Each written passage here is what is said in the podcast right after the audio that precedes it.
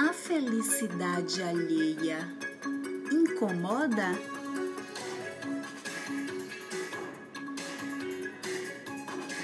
Eu sou Adriana Araújo, enfermeira e psicóloga, e com a palavra Epicuro, um filósofo grego que vai nos lembrar que a felicidade está entre o equilíbrio dos nossos medos e dos nossos desejos. Ninguém se atreve a reconhecer em voz alta, mas só que sim. Acontece com frequência. Muitas vezes a felicidade do outro incomoda. Esse outro pode ser um parceiro, um amigo de infância, uma pessoa bem próxima. Todos os vínculos humanos são capazes de gerar esse tipo de sentimento. E acreditamos que quando realmente gostamos de alguém, as suas tristezas são as nossas tristezas e as suas alegrias são as nossas alegrias. Isso é o que diz a convenção social, mas na prática nem sempre isso acontece.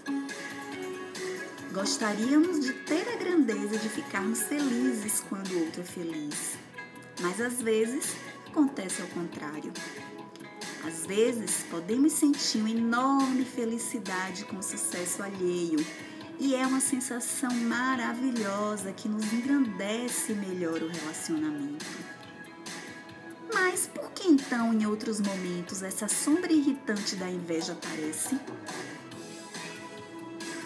Somos todos seres humanos em evolução e, portanto, estamos sujeitos a experimentar qualquer tipo de sentimento, seja ele bom ou ruim.